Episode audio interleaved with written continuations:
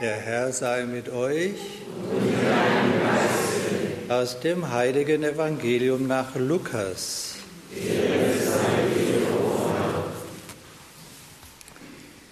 In jener Zeit wurde der Engel Gabriel von Gott in eine Stadt in Galiläa namens Nazareth zu einer Jungfrau gesandt. Sie war mit einem Mann namens Josef verlobt, der aus dem Haus David stammte. Der Name der Jungfrau war Maria. Der Engel trat bei ihr ein und sagte, sei gegrüßt, du Gnadenvolle, der Herr sei mit dir. Sie erschrak über die Anrede und überlegte, was dieser Gruß zu bedeuten habe. Da sagte der Engel zu ihr, Fürchte dich nicht, Maria, denn du hast bei Gott Gnade gefunden. Siehe, du wirst schwanger werden und einen Sohn wirst du gebären, dem sollst du den Namen Jesus geben. Er wird groß sein, Sohn des Höchsten genannt werden. Gott der Herr wird ihm den Thron seines Vaters David geben, er wird über das Haus Jakob in Ewigkeit herrschen, seine Herrschaft wird kein Ende haben. Maria sagte zu dem Engel, wie soll das geschehen, da ich keinen Mann erkenne? Der Engel antwortete ihr, Heiliger Geist wird über dich kommen, die Kraft des Höchsten wird dich überschatten. Deshalb wird auch das Kind heilig und Sohn Gottes genannt werden.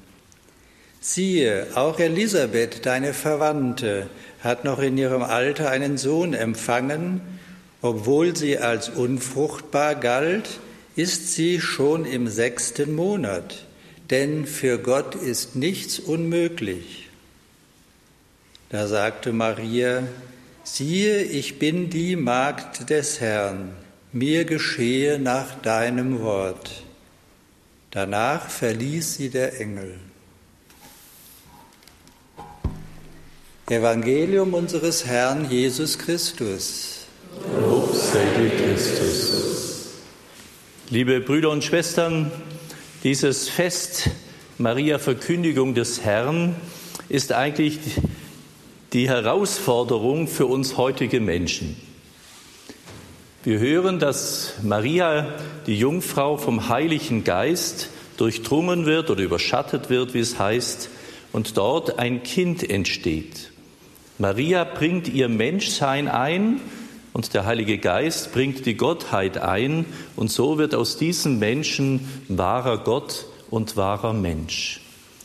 Und liebe Schwestern und Brüder hier und auch bei Radio Horeb, die mit uns feiern, diese Klarheit, dass Jesus Christus wirklich ganz Mensch ist, in allem uns gleich, außer der Sünde, so sagen wir, und ganz Gott ist, ist die Herausforderung schlechthin auch dieser Frage, was ist der Mensch? Und wenn wir heute diskutieren, was ist der Mensch, dann können wir uns zum Beispiel diese netten kleinen jungen Damen, die hier vorne in der ersten Reihe sitzen, anschauen und sagen, ist doch erstaunlich, dass die jetzt hier auf der Welt sind. Und wenn wir uns selber in den Spiegel schauen, sich zu fragen, wie kommt es eigentlich, dass es mich gibt? Ich habe eine Verwandte, die sagt immer, ich ähm, bin das Produkt der Selbstbefriedigung meines Vaters. Das ist nicht wirklich hübsch. Oder gibt es noch ganz andere Dramen, die auch Menschen in diese Welt schicken, bis hin ins Reagenzglas? Da fragen wir uns tatsächlich, was ist denn der Mensch? Und egal wie auch ein Mensch entstanden ist in großer Hingabe der Eltern oder in anderer Form, dürfen wir wissen, dass Gott zu jedem einzelnen Menschen, ob das jetzt die Finja ist oder ob Sie das sind oder ob es die Claudia ist oder wer es da auch ist, gesagt hat, ja, ich habe dich beim Namen gerufen, mein bist du. Es gibt also auf der ganzen Welt keinen einzigen Menschen, der aus Versehen in diese Welt gekommen wäre. Vielleicht nicht, weil es die Eltern geplant hätten. Vielleicht nicht, weil die Gesellschaft denkt, wie kann denn so ein Kind in die Welt kommen. Aber weil Gott dich in diese Welt schenken wollte, gibt es dich. Und das ist schon mal großartig. Jetzt fragen wir uns aber heute auch wissenschaftlich, ja, ist der Mensch eigentlich ein Säugetier, was ein bisschen mehr kann als andere und muss jetzt durch künstliche Intelligenz noch hochgepeppt werden? Dass du eben eine bessere Maschine wirst, dass man dich besser steuern kann, dass du keine Fehler mehr machst. Sagen Sie mir eine Familie, äh, eine Familie auch, aber eine Maschine, die keine Fehler machen würde, einen Computer, der keine Fehler machen würde. Also den habe ich noch nie begegnet, muss ich gestehen. Also diese Idee, der Mensch muss perfekt sein oder ich muss perfekt sein, da merken wir schon, dass wir letztendlich auf eine falsche Fährte gelockt werden. Weil natürlich erleben wir uns Menschen, dass wir sündigen, dass wir Fehler machen. Und wenn wir uns Jesus Christus vor Augen führen, der ohne Sünde ist, und dann sagen wir auch von Maria, dass sie voll der Gnade ist. Und so dürfen wir sagen, dass der Herr sich diesen Platz, in dem er in diese Welt kommt, so geschaffen hat, dass sie ganz ohne Sünde ist.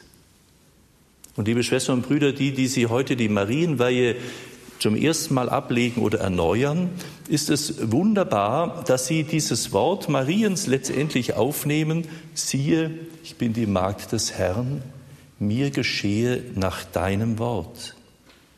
Oder wie es hier in der Übersetzung heißt, wie du es gesagt hast. Gott zuzutrauen, dass er es gut mit mir meint und das Beste für mich bereitet. Und da fragen wir uns immer, ja, ist denn jetzt diese Krankheit, dieser Tod, dieser Schmerz, diese Armut, diese Hungerkatastrophe, dieser Krieg das Beste für mich? Aber es heißt nicht, dass der Herr dich jetzt hier auf Erden zufrieden, glücklich, satt, reich und schön macht, sondern wenn du Anteil haben darfst an der Gottheit Christi, dann bedeutet es, wir werden bereitet und wir dürfen einstimmen in diese Bereitung, dass wir am Ende unserer Zeit mit ihm ganz eins werden dürfen. Das, was wir uns im Grunde unseres Menschseins sehen, dass wir eins werden, ein liebendes Paar, das sich umschlingt, hat die Sehnsucht, ein, ganz eins zu werden, sich zu verschenken. Und so sehnt sich der Herr heute an diesem Tag, ich möchte mich dir schenken. Und so geht Christus aus freiem Willen, so wie es im Hochgebet heißt, diesen beschwerlichen Weg des Menschwerdens, um uns zu zeigen, dass er alles auf sich nimmt und alles mit uns geht, bis hin über den Kreuzweg, bis hin zum Kreuz, den Tod und dann diesen Höhepunkt, die Auferstehung. Liebe Schwestern und Brüder, wenn wir also heute anfangen zu feiern und bedenken, Gott wird Mensch, dann entdecken wir auch, wie wichtig es ist, dass wir verstehen, wie Gott den Menschen gedacht hat, als sein Abbild, Mann und Frau zusammen Abbild Gottes. Und das gilt es immer mehr zu entdecken. Und das ist auch große, das große Problem in der heutigen Theologie und bei den Fragen des synodalen Weges, dass die Anthropologie, also die Lehre über den Menschen, ins Wanken geraten ist. Und wir nicht mehr den Menschen als Abbild Gottes betrachten, sondern als Werk, an dem wir herumexperimentieren können. Wir können uns wählen, was wir sein wollen. Wir können dieses, jenes weg, hin und aboperieren, wir basteln an dem Menschen herum, immer mit diesem Wahn, es muss perfekter sein, es muss schöner sein. Der Herr hat aber dich nicht lieb, weil du perfekt bist, er hat dich nicht mehr lieb, weil du schön wärst, er hat dich nicht mehr lieb, weil du Geld hättest oder ganz fromm bist, sondern der Herr hat dich lieb, sonst gäbe es dich gar nicht. Das größte Zeugnis, das Gott uns erwählt hat, ist, dass es uns gibt. Und wenn du es nicht glaubst, schau in den Spiegel und sage, danke Herr, es fällt mir schwer, mich anzunehmen, aber ich weiß, dass du mich angenommen hast. Liebe Schwestern und Brüder, so können wir getrost diesen Weg auf Weihnachten zugehen und gleichzeitig diesen Weg aufs Kreuz zugehen. Denn wir dürfen erfahren, das Kreuz, der Tod ist nicht das Ende unseres Daseins, sondern es ist Geburt ins neue Leben, ins ewige Leben, so dass Jesus Christus Mensch wird, damit wir Anteil an seiner Gottheit bekommen. Amen.